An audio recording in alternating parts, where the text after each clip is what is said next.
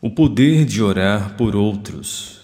Por essa razão, desde o dia em que ouvimos, não deixamos de orar por vocês e de pedir que sejam cheios do pleno conhecimento da vontade de Deus, com toda a sabedoria e entendimento espiritual. Colossenses capítulo 1, verso 9. Uma das melhores coisas que podemos fazer pelas pessoas em quem temos interesse pais, filhos, cônjuge, amigos, família, vizinhos, colegas de trabalho, pessoas necessitadas em todo o mundo, é orar. Talvez não possamos oferecer-lhes boa saúde, segurança financeira ou proteção, mas podemos orar para que Deus as cure, sustente e mantenha seguras. A promessa de orar por outros é um dos melhores presentes que podemos dar.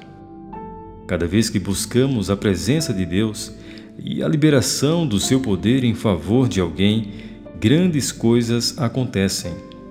É o meu mais eficaz para tocar as pessoas e fazer diferença na vida delas. A oração mais importante que podemos fazer pelos outros é que venham a conhecer melhor a Deus e que Ele os ajude a compreender a Sua vontade, crescer em sabedoria espiritual e viver de maneira a honrá-lo. Podemos orar para que se pareçam mais com Jesus e produzam o fruto do seu Espírito. Podemos pedir que Deus lhe abra o coração para que possam ouvi-lo. Isso não significa que sempre haverá uma resposta imediata Algumas vezes pode levar dias, semanas, meses ou até anos. Nossas orações, entretanto, nunca se perdem ou são desvalorizadas.